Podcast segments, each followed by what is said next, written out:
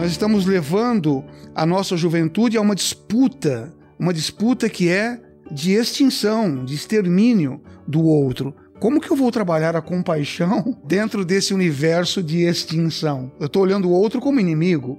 No caso do Brasil, esse outro inimigo é o negro, o pobre, aquele que é a vítima da aporofobia, né? aquele que é o indesejado, o, o que é considerado nojento, tem que ficar fora. Eu não estou trazendo essa pessoa porque eu aprendi a olhá-lo, a vê-lo, em alguns casos até como maldito. Porque há um discurso muito forte religioso de que se a pessoa está nessa situação é porque ela praticou um pecado ou um crime contra Deus.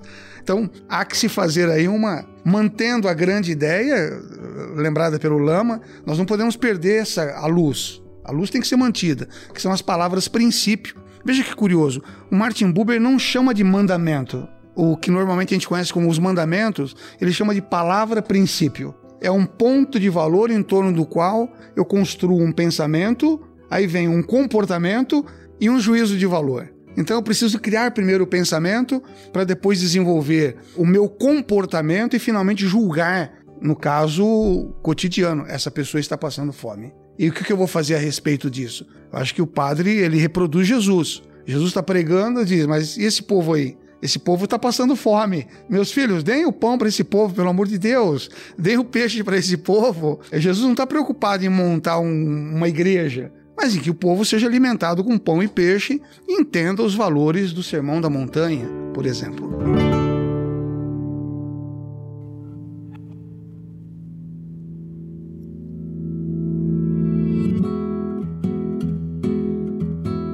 Você acabou de ouvir nossa pílula de sabedoria do podcast Todos os Caminhos. De segunda a sexta, você pode escutar nossas pílulas sempre pela manhã e aos sábados o episódio completo disponível no Globoplay e em todas as plataformas de áudio. Até a próxima!